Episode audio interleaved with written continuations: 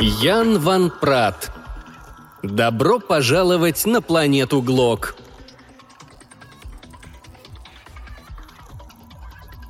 Кабинете доцента кафедры начала палеонтологического анализа царило оживление. Студенты третьего курса разбирали темы курсовых. Впервые с начала обучения им предстояло самостоятельно сесть в учебный космолет – построить маршрут до объекта и изучить планету из списка условно обитаемых. Так как требовались одновременно пилот и исследователь, то работы сделали групповыми, в качестве дополнительного опыта предлагая студентам научиться работать в команде. Основная сложность при составлении таких заданий, как неудивительно, ложилась на плечи несчастных преподавателей. Вместо того, чтобы гордо закончить работу, сдать ее и забыть маршрут, студенты имели дурную привычку рассказывать об исследовании направо и налево, в том числе младшим курсом. Так что каждый год приходилось все более изощренно выбирать планеты для анализа, чтобы и не повториться, и дать простор для самостоятельных творческих решений. Ведь космос-то не резиновый. Количество близлежащих планет исчерпаемо, а отправлять студентов за край обитаемого сектора совсем не по-божески – так что в этом году доцент включил в список заданий одно с подвохом. По иронии судьбы, именно оно оказалось никем не выбрано. Кажется, стоило благодарить неблагозвучное название планеты. «А задания для курсовых по теме палеонтологии и исследований экзопланет еще остались?» В дверь пролезла вихрастая голова, в которой доцент узнал самую дотошную студентку Машеньку.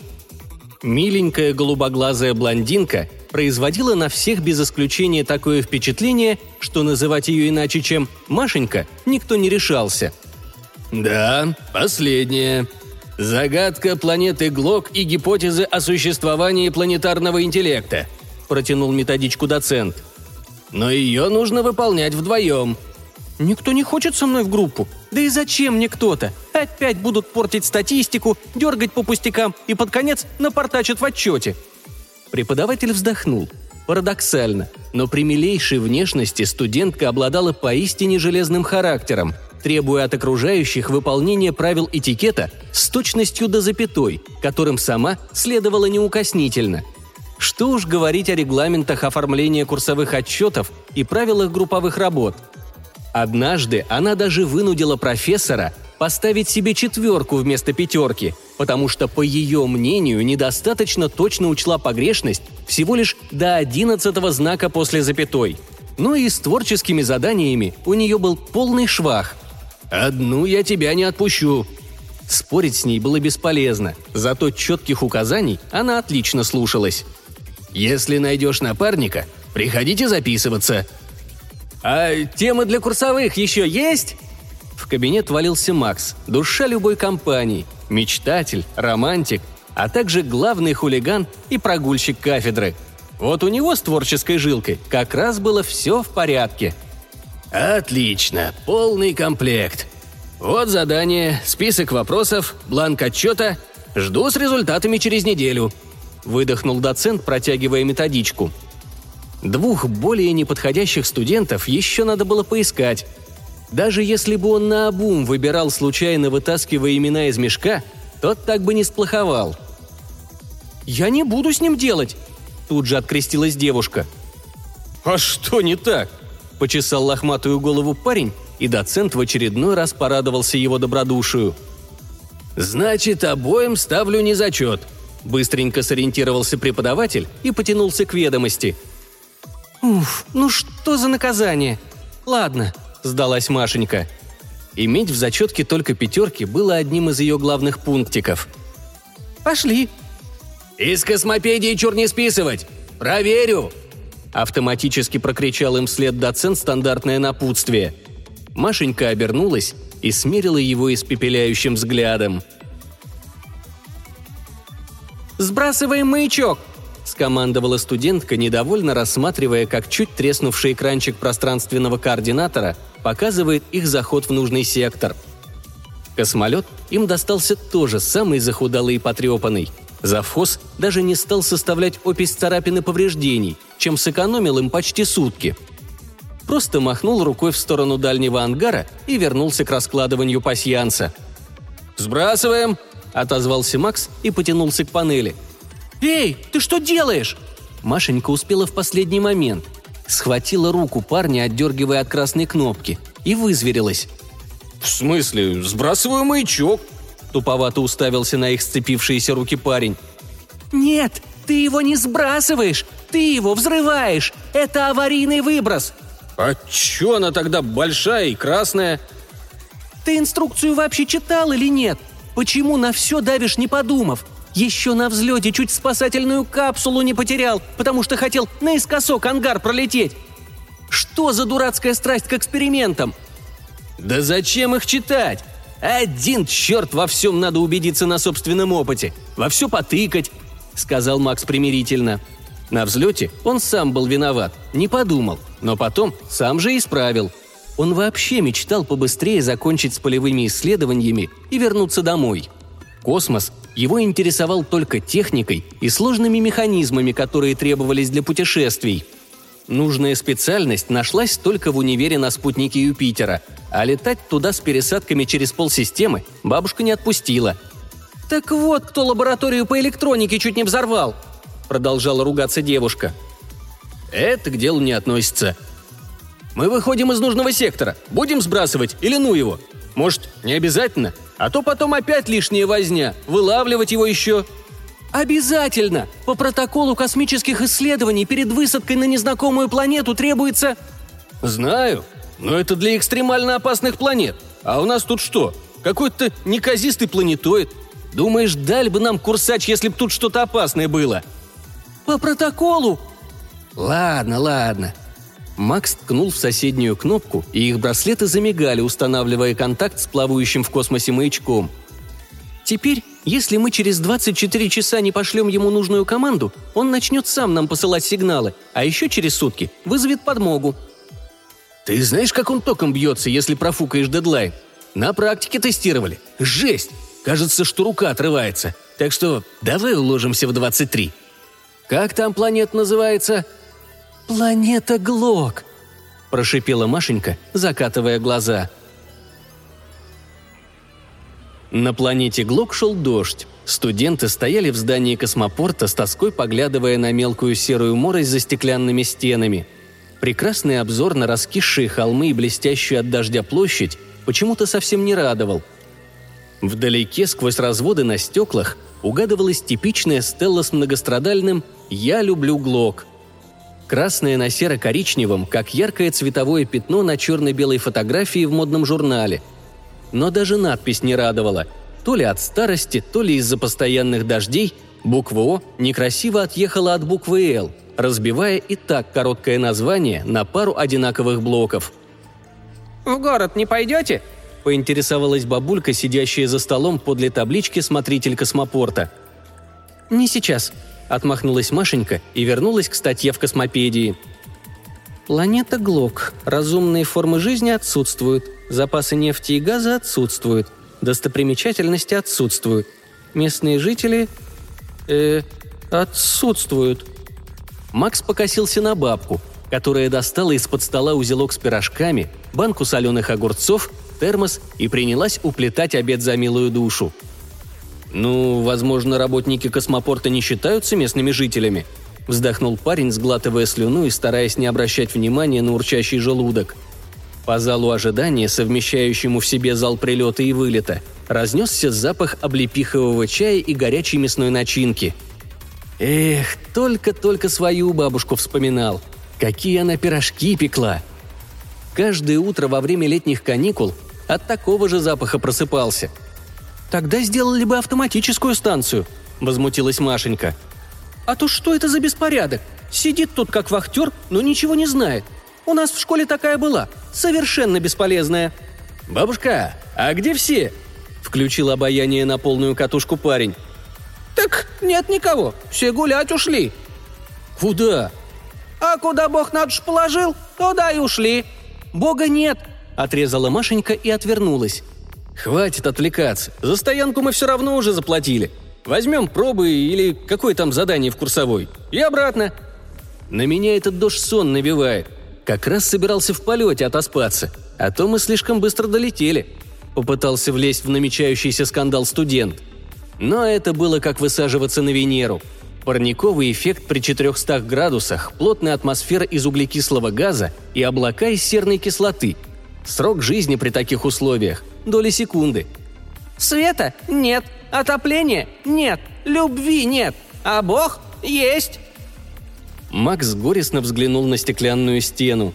Слушать, как одногруппница скандалит с очередным непрактично ведущим себя человеком, было выше его сил. Даже серая морось уже не казалась такой удручающей. «Эй, разделяться нельзя! Ты куда?» Девушка рванула за вышедшим в дождь парнем, совершенно забыв о правилах посещения исследовательских планет. Респиратор болтался где-то в кармане, аккуратно сложенный и готовый к использованию. Едва она добежала до Стеллы, как ливанул дождь стеной. Пришлось нацеплять капюшон и бежать обратно. Девушке казалось, что она возвращалась в нужную сторону, но вместо стеклянного входа перед ней возникли двери каких-то вспомогательных строений – Ручка поддалась, и, недолго думая, она проскользнула внутрь. Машенька вздохнула. Она знала, почему так взбеленилась, потому что точно так же спорила со своей собственной бабушкой. Аж до слез, криков и скандалов. А потом ее не стало, и Маше стало все равно, где стоят иконы и когда нужно креститься перед входом в церковь. Девушка долго не выбрасывала ничего бабушкиного. Зачем-то хранила все эти странные вещи – пыталась приютить в своей комнатке, научиться сосуществовать с ними, но ровно ничего не чувствовала. А потом заказала табличку на могильный памятник. Она ушла к своему богу и, наконец-то, успокоилась. Смотрительница космопорта лишь случайно всколыхнула горькие воспоминания, но легче от этого не становилось. В помещении вспыхнул свет, обрисовывая арочный коридор со множеством ответвлений – Снаружи шумел дождь, за шиворотом было неуютно от попавшей воды, и девушка решила осмотреться. «А ты чё там стоишь, как неродная? Ай, дай чай пить!» Высунулась из ближайшего от вилка бабушка и махнула рукой. «Бабуля?» Машенька с ужасом узнала и тот цветастый платок с золотыми нитями, и платье, постоянно задирающееся сзади. Бабушка так выглядела, когда возвращалась из огорода, уставшая, но довольная – ставила самовар, вытаскивала вазочки с вареньем и звала ее, свою единственную внучку. «Машенька, не стой на пороге! Счастье выпустишь! Заходи давай!» «Ты же умерла!» В последний раз попыталась попротестовать девушка, но ноги уже сами несли ее навстречу. «Ну, если умерла, тогда мне больше достанется. Тут твое любимое варенье. Все сама съем». «Ладно, но только быстро. Мне еще мне еще кое-что сделать нужно». Машенька потерла лоб, пытаясь что-то вспомнить. В голове скользили странные образы. Казалось, что ей нужно находиться не здесь.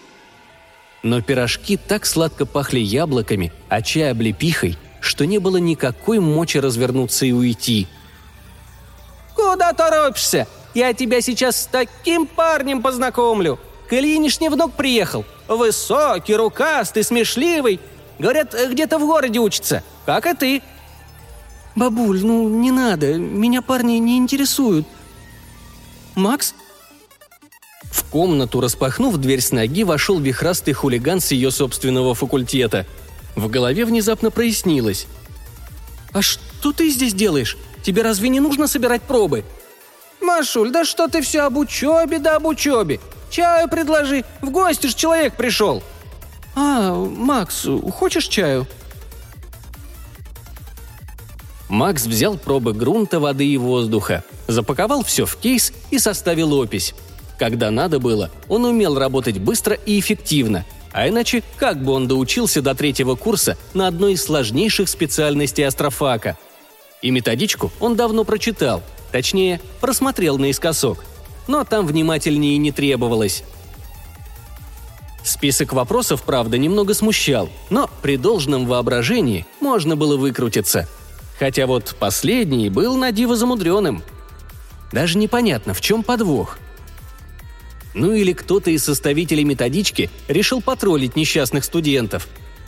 Как называется планета? Вот что тут можно ответить, а? Руку внезапно дернуло током. Браслет кольнул запястье и замигал красным. «Не может быть, что уже прошло 24 часа», – засомневался Макс и включил дисплей. Но информация была о другом. Кто-то только что уничтожил сигнальный маячок. В принципе, не так страшно, если они вернутся без маячка. Можно будет легко отбрехаться. Парнишка уже даже придумал как. Скажем, что перед посадкой сбросили, а на обратном пути не смогли найти, свалим на мимо пролетающий метеорит. Решил он и затопал в сторону космопорта. Перед самым входом руку опять закололо. Студент с волнением взглянул на прибор. Что там еще могло стрястись? И с ужасом обнаружил, что запущен протокол возврата корабля без пассажиров, предусмотренный на случай проблем у экипажа – об инциденте с его использованием Макс слышал лишь однажды. На неисследованной планете инопланетяне пытались захватить корабль и экипаж, чтобы выслать десант на Землю. Тот случай как-то неприятно рифмовался с их текущей курсовой. Парнишка ускорился и побежал по залам космопорта, разыскивая одногруппницу. Двери, коридоры, проходы. Девушки нигде не было. Браслет продолжал истерично вибрировать и мигать. Первый и второй этап протокола уже завершились. Нужно было только нажать последнюю кнопку, и они навсегда останутся на чужой странной планете. Первая стоянка, вторая, на третьей – их студенческий космолет. У самых дверей Макс увидел Машеньку, вбивающую коды доступа в пульт управления на дверях. Рядом с ней плавал какой-то непонятный мутный сгусток воздуха, словно человек двигается, топчется, кивает, но ни черт лица, ни детали одежды толком не разобрать. Макс крикнул, но словно сквозь воду. Никакого эффекта. Мутная тень снова качнулась. Девушка кивнула, подняла руку. Ее палец завис над кнопкой. Вот-вот нажмет. И тогда им каюк. Макс ускорился, припустил со всех ног с противоположного конца стоянки. Его крики наверняка слышны были даже на орбите Юпитера. Но девушка не обратила никакого внимания – Зато сгусток воздуха вдруг как-то странно дернулся, а затем Машенька отскочила от него, недовольно тыча пальцем. «Ты не Макс!» «Отвали отсюда, хрень иноземная!» – заорал настоящий Макс и отмахнулся от прозрачного силуэта рукой. «Это ты? Это тоже ты? Или не ты?» Машенька неверяще попятилась и от него тоже. «Ты кто?» «Быстро! Отменяй протокол! Куда жать?» «А, это точно ты», Отодвинула его плечом девушка и в пару кликов отменила команду. Двери корабля приглашающе разъехались. «Быстрее на борт! Не хочу ни минуты здесь оставаться!» «А чай допивать не будете, что ли?» Студенты чуть не подпрыгнули на месте. Прозрачный силуэт пропал, и вместо него на ровном месте материализовалась бабушка, смотритель космопорта. «Нет, спасибо», — спиной вперед попятился в шлюз парень. Мы как-нибудь без чая. Спасибо, спасибо». «Ну, как знаете, сами с усами. А могли бы задержаться. Что я тут все одна да одна?» «Мы... мы и так уже задержались. Счастливо оставаться». Макс потянулся к кнопке закрытия дверей, но вдруг замер от внезапной вспышки озарения. «Бабуль, а как эта планета называется?» «Да как назовете, так и будет», Пожала плечами та и с громким хлопком растворилась в воздухе. «Она... она сказала, что ты соседский внук, что ты все знаешь, и тебе можно доверять. А потом ты предложил поиграть в кнопки на браслете», — почти рыдала Машенька, рассказывая, когда они наконец выбрались на орбиту. «А потом? Как ты поняла, что это не я?» «Другой ты сказал, что прочел инструкцию, и нужно нажимать вон ту кнопку». «Не понял». «Что тут непонятного? Ты же никогда инструкции не читаешь. Настоящий ты ни за что бы так не сказал». «Ясненько», – буркнул парень, не зная, радоваться или печалиться, что девушка о нем такого мнения. «Ладно, пробы я взял, опросник заполнил, отчет на тебе». «Да? А я уж думала, возвращаться придется», мы не можем курсовую провалить». «Если мы вернемся, второй раз она нас не отпустит. И, кстати, чтобы защититься на отлично, нам нужно ответить на последний вопрос. Как называется планета?» Я посмотрел Стеллу. Там были еще буквы, но куда-то делись. Так что Глок – неправильное название. Ой, да что тут думать? После вкрадчивой паузы девушка вдруг хмыкнула и расплылась в улыбке. И так ясно, как она называется. В отчете напишу. На кафедре начала палеонтологического анализа царило непривычное оживление. Никогда еще защита курсовых по теме палеонтологии и исследований экзопланет не проходила в такой обстановке. Два главных чудика на курсе, зануда Машенька и хулиган Макс, умудрились объединиться и не поубивать друг друга, а даже выполнить курсовую работу. Причем исключительно хорошо. Скорее всего, на отлично. Ходили, правда, разные слухи, что все-таки поубивали, но не они, либо наоборот, их – и сейчас перед комиссией стоят вовсе не Макс и Машенька, а какие-то очень похожие инопланетяне с поразительно дружелюбными физиономиями.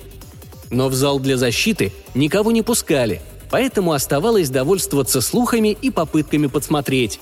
Машенька как раз заканчивала рассказывать о выполненных исследованиях. При проведении анализа взятых проб мы использовали три различные аналитические методики – цветовую реакцию – тонкослойную хроматографию и спектроскопию. Не запинаясь ни на одном слоге, излагала Машенька. И выяснили наличие в составе воздуха, воды и почвы диэтиламида лизергиновой кислоты. ЛСД, подытожил Макс и выслушал благодарные вздохи комиссии. То есть получается, что там в готовом виде содержатся такие сложносоставные вещества? Зачем-то ляпнул новый преподаватель, еще недостаточно хорошо знакомый с Машенькой – Остальные зацикали на него, но было уже поздно. Алкалоиды спорыньи – токсины, которые вырабатывает грибок, живущий в злаковых, как на духу выдал Макс. В процессе обработки гидрозин-гидратом – бесцветная жидкость с неприятным аммиачным запахом, она там вместо дождя – протаратурил, четко уложившись в паузу между вдохами студент – образует на воздухе смесь с кислородом и при контакте с каталитически активными веществами, имеющими развитую поверхность, «Песок, земля, асбест, уголь, вата и там максиды всякие», — снова вклинился парень. «Получается диэтиламид лизергиновой кислоты». «ЛСД», — снова подытожил студент и с намеком глянул на ведомость. «А как все-таки планет называется на самом деле? Вы так и не выяснили?» Тот же новенький преподаватель прокричал в спину уже почти вышедших из аудитории с отличными оценками студентов — Машенька было дернулась отвечать, но Макс ловко заступил ей путь. Дверь с грохотом закрылась. Комиссия с облегчением выдохнула, а доцент достал указку и ткнул в название курсовой работы. Крупным шрифтом, заглавными буквами, по самому центру страницы значилось «Добро пожаловать на планету Глюк».